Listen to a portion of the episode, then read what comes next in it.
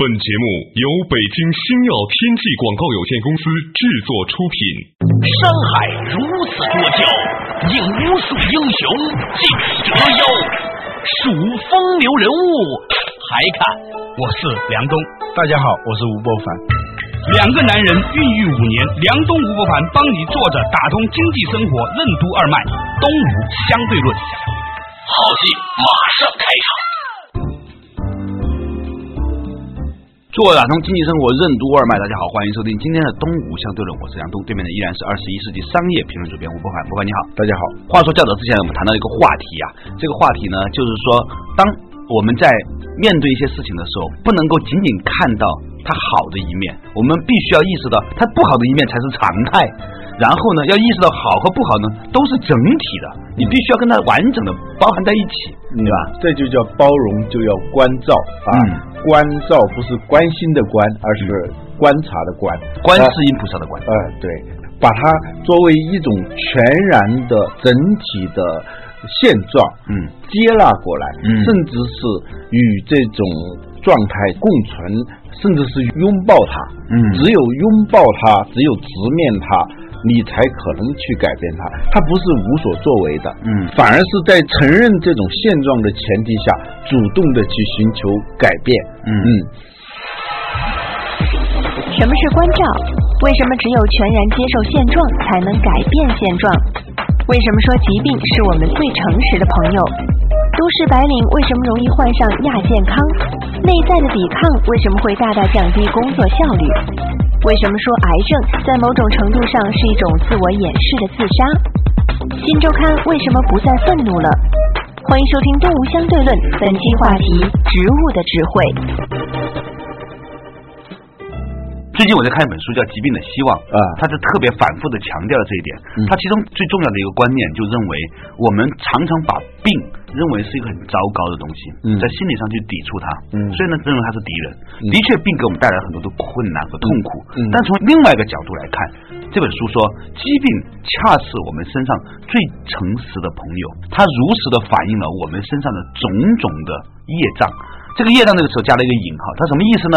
他说的是我们对某些东西的障碍，我们不能够全然的看待一些事情去冲突，不愿意接受它，而又不得不接受形成了病。嗯，这本书是一个德国的一个心理学家和一个医学家写的哈。嗯，在德国呢，这本书出版了很多年了，也受到市场上的很多的检验。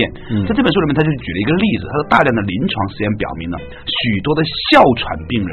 啊，或者肺上有问题的人呢，嗯，都是基于一种他们的心智的模式，这种模式就是他不得不与他不喜欢的人待在一起而产生的疾病。怎么说？他说你讨厌一个人，但是呢，你跟他在一起之后呢，他呼出的空气被你吸入到你的肺里面，嗯，这是一种非常深层次的交流啊，嗯，他从每一个细胞里面出来的东西又进入你的每一个细胞里面，嗯，所以呢，很多那些哮喘病人呢，其实他内心里面觉得他旁边的人。他周遭的人都是他讨厌的，他不喜欢的，他对抗的。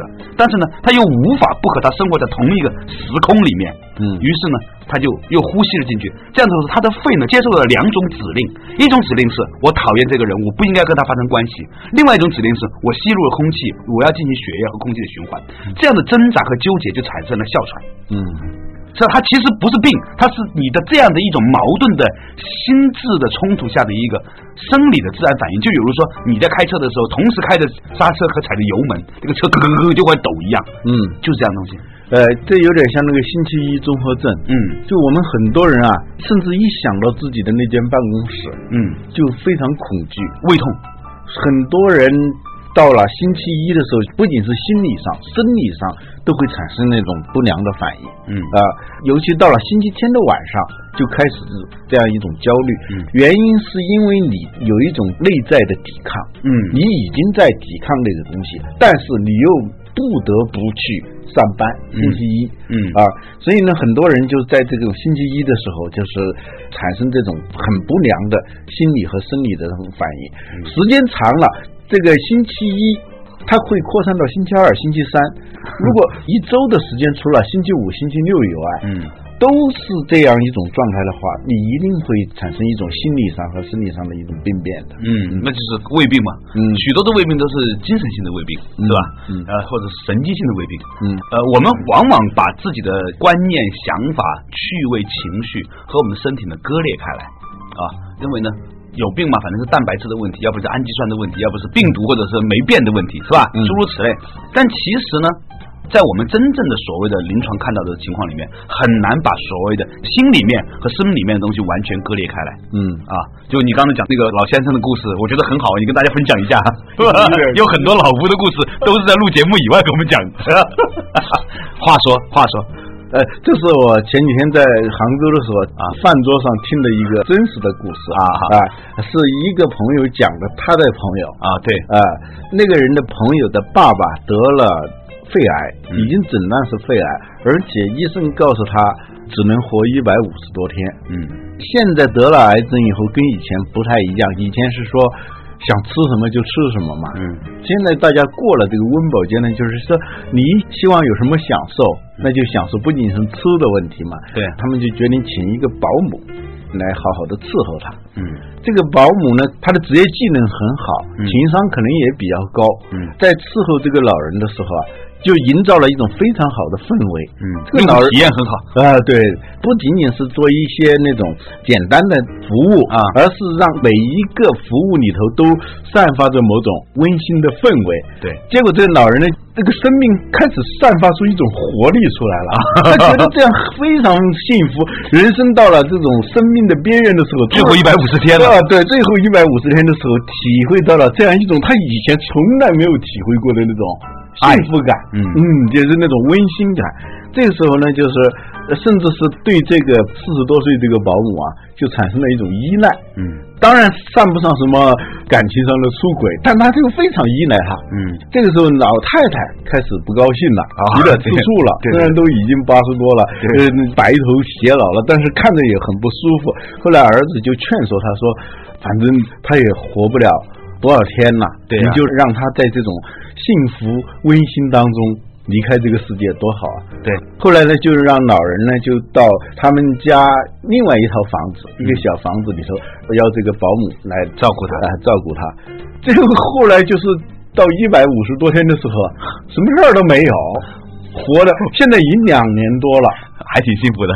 我这这很奇怪的事情啊！这个故事再形象不过的说明，当一个人想活的时候，他怎么都能活；当然，一个人不想活的时候，他怎么都能死。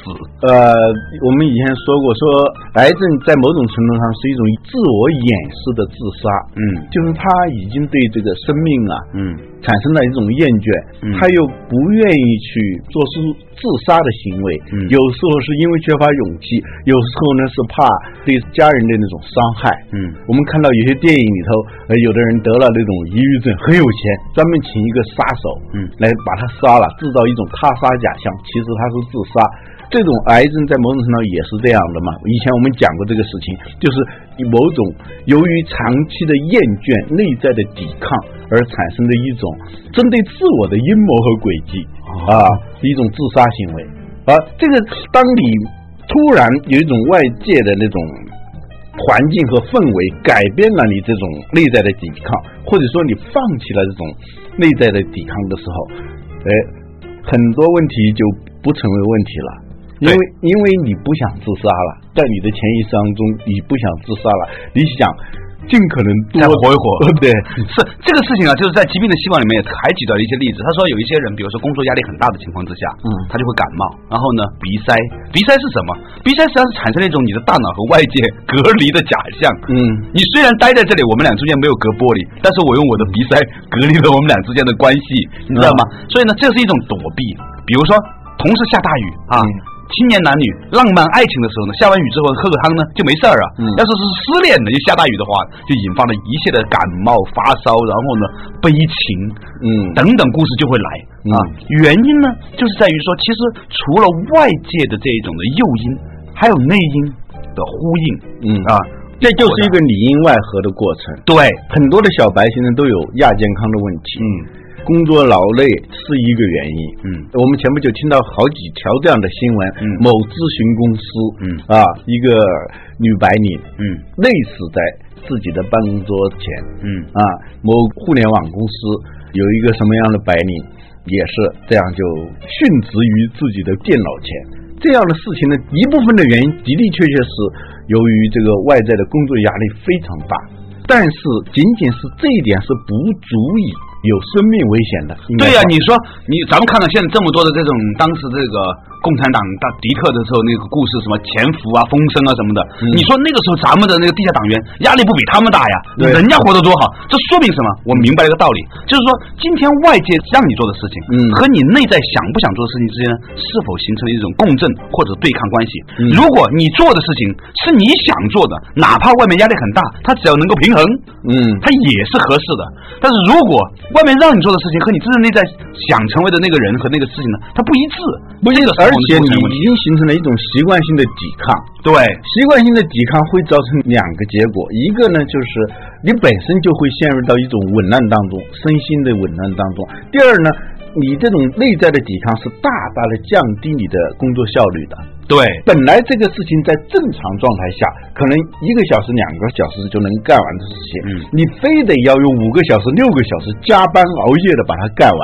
很多人的那个加班，并不是说这个任务非常重、非常重，重到已经完全接受不了，而是在持续的这种拖延当中，到最后这个 deadline 这个死线来临的时候，不顾一切的必须要完成的时候，高强度的。调动所有的那种能量来完成这件事情，那一次两次，你说这种急中生智，它的的确确可能会急中生智，能产生一种超状态发挥。但是你想想，你经常要超状态发挥，这个时候就肯定会对身体造成极大的损害。嗯嗯。所以呢，我觉得《疾病的希望》这本书呢，它不仅仅是一个关于生理和心理方面的书，它其实是一个很有趣的一个关于全然这个事情的一个书。比如说，在这本书里面呢，他反复强调一个东西，就是整体性的问题。他说，一切的疾病都是一个巨大的整体系统下的一个产物。嗯啊，刚才呢说到此处的时候呢，我正好收到了一个微博啊，这个微博呢说呢，若干期之前，我们曾经在节目里面谈到了这个《新周刊》。啊，我们曾经说《新周刊》呢变得不再那么愤怒了，嗯啊，那有好事者呢就发了一个微博去挑拨，给风新城，就是《新周刊》的主编，说你看梁冬都说你老了，然后呢老风呢还在微博上询问到底怎么回事。其实这个事情呢，我觉得从全然的角度来看，今天的《新周刊》已经不会再出砸烂电视这样的标题了。嗯，为什么他不这样说了？因为今天的《新周刊》人。已经清楚的知道电视根本不值得去砸烂，因为电视这个行业已经去到了一个新的阶段了。你对他的愤怒是没有意义的。大家不用看电视也可以获得世界的知识的时候，你对电视有什么希望呢？你对电视没有期望的时候，你干嘛砸烂它呢？于是你就变得不那么的愤怒了。嗯，那么我想讲的就是说，当你能够更全然的理解这一个事情的时候，或者由于时间的推演，你看到了事情的发展的可能性，电视已经不再是唯一的。或者主流的获取信息的方式的时候，当一切不在话下的时候，你的话就没有多少意义，你话就不那么多了，就不再那么愤怒了，起码你也不用那么生气了，你不那么着急了。于是呢，你就成熟了。嗯，所以呢，我们用了“老”这个词，但是“老”这个词呢，我觉得它在这个语境下面，它实际上是一种进步，对本然和全然的那种接纳、认可，到进入某种。相对不批判的状态。对，前段时间我们不是在那个南池子大街，北京最老的这个四合院区嘛，就南池子大街搞了一个药房嘛。在那个地方呢，有一天跟那个业主啊聊天，嗯，讲到这个长寿这个事情，我们那个房东跟我说，他说啊，他以前认识一老先生，九十多岁，快一百岁了，也是住在他们的胡同里面的。有一天呢，在下棋，突然呢，邻居跑来说，哎，你们家着火了。老爷子问。着了吗？他说已经着了。他说着了，那还急什么呀？继续下呗。所以，这一个人能够活到九十岁、一百岁，跟他吃什么东西没什么关系的，就是他接受，他连着火这个事情他都接受，他的心智模式里面呢是属于全然接受的。嗯，所以呢，他才能活到那么长的岁数。老这个时候呢，变成一种优良的品质。好了，稍事休息一下，马上继续回来。东吴相对论。外来词汇幽默 （humor） 在英语中的本意是什么？幽默和忍有何相通之处？为什么说忍不是被动消极的接受，而是主动积极的化解？什么是植物的智慧？为什么说植物的生长就是忍辱的过程？莲花为什么会成为佛教的标志？小公司如何战胜大公司？什么是企业成长的机制？欢迎继续收听《东吴相对论》，本期话题：植物的智慧。做打通经济生活任督二脉，大家好，欢迎继续回来东吴相对论，我是梁东，对面的依然是二十一世纪商业评论主编吴凡，吴凡你好，大家好。话说呢，刚才我们讲的这个事情啊，就是一个人怎么才能够。活得长，活得好呢，就是你必须要接受很多很多事情，这个东西跟外界没有关系的。嗯，说到这里，我想起两个词，一个词呢是外来的，嗯，叫幽默啊，还有一个词呢是我们中国的叫忍。嗯，幽默啊这个词啊，它是个音译嘛，humor 嘛，是吧？翻译成中文，我们现在都忘了它是一个外来的一个音译了。啊。啊，好像模模糊糊知道这两个字，好像就说的是幽默那个事儿。啊，幽默说的就是幽默那事儿嘛。其实呢，humor 这个词呢，最早啊，它是指这个我们体内的一种体液啊啊，不是希波克拉底把人分成四种气质嘛，脂质啊，多血质啊，是吧？粘液质啊啊，所以所谓的气质，这个人气质很好，说的是从这个地方出来的，对。英语当中说这个人脾气好啊，叫 good humor，就好的体液。嗯，由于你的内在的这个体液啊，跟别人不太一样啊，所以呢，你就会比较平稳的对外界的这种变化，甚至是冲突产生一个正常的反应。嗯，这这叫好脾气。所以这个幽默的意思啊，是说，当一个冲突出现在你面前的时候。你有一种很好的转换机制，嗯，从一种被动的状态，从一种弱势的状态，转化成一种主动的一种相对强势的这种状态，这绝对是心法，首先是心理上转换了。所以这个词呢，就跟那个忍有关了。啊，忍呢，心上之刃嘛，嗯，在我们普通的理解当中啊，忍呢就是打掉牙齿或血吞，对。一个事情出来了，呃，不管他是冒犯啦、侵略啊，甚至侮辱啊，我就把它全然的接受下来，这就叫忍。不对，这种是最粗糙的忍。嗯，这个忍呢，就是心认，用心来消灭，手刃谁就是用手把一个东西给消解了。我亲手认了你？对，这个忍呢是什么？忍就是用心去。消解那个状态，嗯，在一般人看来是弱势的，是被动的状态下，获得一种超常的主动性，这就叫忍。所以那个佛教里头讲的那个六度啊，嗯，第一是布施，然后是持戒，然后就是忍辱，人就忍辱、精进、禅定、智慧，对，般若是吧？对，这个布施呢，布施是入门法，入门。布施是什么意思啊？布施就是模糊你我的边界，对。你的就是我的，我的就是我的，呃，不，我的就是你的，我们的都是我们的，是吧？哎，就无己物的那种状态，对啊，佛教讲的是不是说我把我的东西给你？嗯，这不是真正意义上的布施，嗯，是模糊这个边界。这儿有一个东西，名义上属于我的，但是你需要它，你就拿去，是这样一种状态。他要做的事情呢，他是要你逐渐的让你学会嘛，开放，开放，对，就是互联网语言来说，开放平台，开放平台，什么你的我的都是。大家的是吧？百度文库里面大家的，就是共享。到实践呢，就是说要遵守一些最基本的一些原则。对啊，到忍辱呢，他所说的这个忍辱呢，不是说把自己当成是一个垃圾桶。嗯啊，有什么糟糕的东西，我都把它吞下去，对吧？吞下去，吸纳进来，不是这样的。忍就是消灭。辱是什么？辱就是被动，嗯，是低下，是弱势，嗯，这叫辱嘛，嗯啊，我们是那个褥子，它就垫在下面的，哦，在这里啊，所以褥子是盖在下面的，被子在盖上面的，是吧？盖的是把褥子翻上来就是被子了嘛，就是说处于低下的、弱势的、被动的这种状态，忍就是用这种状态让它消失。最简单的那个例子，虽然这个例子以前讲过，但是它还是很能说明这个问题，就是海涅跟那个许莱格尔的那个对话，是吧？许莱格尔说：“对不起，我从来不给白痴让路。”这种情况下，他是一个辱吗？嗯，他已经先发制人，他先出手了嘛？对，那怎么来忍呢？一种就最粗糙的，就是什么话都不说，那就是唯唯诺诺的啊，低三下四的，就接受这种状态，这是没有智慧的啊。所以海涅的马上的反应，他他这叫忍，就是消灭这种东西，变被动为主动，变卑下为高级啊。哎，他反唇相讥说：“对不起，我和您刚好相反啊。”他就给他让路了，是吧？这就叫忍。所以它里面就有一个转换机制的问题。它是个转换机制，它里面有一颗像轴承一样的东西，是吧？嗯。你来了之后呢？我也不会让你这个东西伤到我。嗯，如果你给了我之后，我把它吃到肚子里，把我自己伤到打成内伤呢？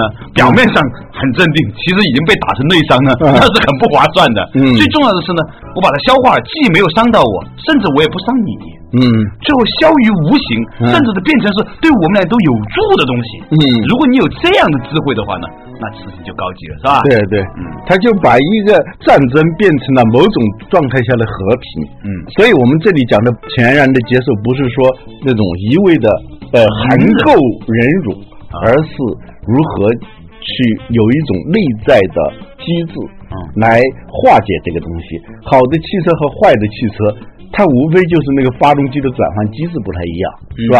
上的都是那同样的油，对，这个速度是不一样的，哦，啊，这种体验是不一样的，所以那个转换的机制呢是非常重要的。你看植物，植物的智慧，植物它的生长就是一个忍辱的过程，嗯，那个对植物来说最好的东西是肥料，嗯，它换一个角度，对人来说可能那就是最糟糕的东西，而且呢，他们是吸进二氧化碳，排出的氧气，嗯。它是能够把一种价值体系里头看来是非常负面的这些东西，通过一种转换机制变成正面的东西，嗯，这就是成长啊，植物的成长。为什么佛教它的标志是个莲花呀？嗯，莲花是所有花里头最干净的花。哦，是吗？就是出污泥而不染，濯清涟而不妖嘛。它恰恰是在污泥里头出来的，但是它最干净，它那种高洁。啊，它是水里头长的东西，但是它不妖。这里头就是说，它把水啊和污泥能够转换成那样一种状态，这就是莲花的这种品德。首先是它不粘附的那种体系。嗯，我们以前讲过合约的不粘附。对，呃，水在那个上头，对，它是不粘的。对，不顺着你的那个逻辑，或者说你的逻辑跟我的逻辑之间，我不衔接。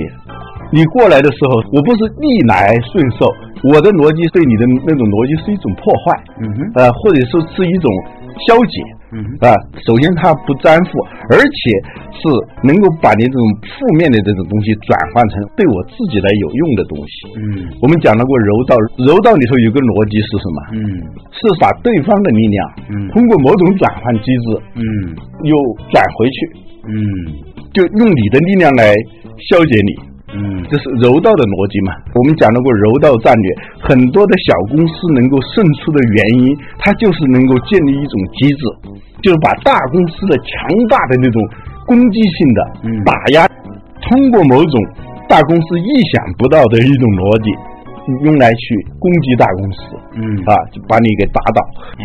我们老是在讲企业成长，企业成长，嗯，成长它是有机制的，嗯，它是能够吸收各种各样的能量的，对，通过那种能量的转换，不管是物理的、化学的还是生物的这种转换，它变成它的一种生长型力量。嗯，我接触过一个人啊，他做了很多的互联网公司，而且他的前瞻性都很好。在国外刚刚有某种商业模式刚刚露头的话，他就在中国就做一个这样的公司，一共做了四五家，但每一次做完之后就是不了了之，有的呢是消失了，有的呢是被别人买过去。很低的价格买过去，呃，最后上市以后变成非常大的价值，几千倍、几万倍的价值。原因就是什么呢？据我的观察，他是一个缺乏转换机制的人。嗯，他的是非爱憎都非常的分明啊，他有很强的这种辩论的欲望。嗯嗯，一是一，二是二，所以呢，在跟别人交往的过程当中啊，他基本上就是很难获得朋友。就他的沟通协调这种转换能力非常的差，所以呢，最终他就是做的就很艰难。在这里头就是说，他内在的没有成长机制，他只是一个简单的逻辑运算，所以呢，他就没法成长。嗯，通常呢，你会发现那些呃辩论能力很强、逻辑思维很强的人呢，最后都会犯这种问题。所以。我们今天讨论的话题的重点就在于说，当我们如果能够看到事物的全然的景象的时候，你就会在心里面保持一种从容。这种从容会帮助你把那一些表面上看来是针对于你、是来伤害你、侮辱于你的东西，你可以。用一种更技巧的方法转换出来，成为有助于你的力量。当你掌握了这种机制之后，天底下就没有什么事情是真正的能够伤害到你的了。嗯，甚至是很多的破坏性力量，变成建设性的力量。对，好了，感谢大家收听今天的动物相对论，我们下一期同一时间再见。你想了解东吴相对论的最新动态吗？你想和主持人梁东、吴伯凡进行交流吗？或者你对我们的节目有什么好的建议？都请登录东吴相对论的官方博客 blog.sina.com.cn/slash 东吴 talk show。如果你错过了播出时间，还可以登录二十一世纪经济报道网站 www.twenty-onecbh.com 进行在线收听。在线收听。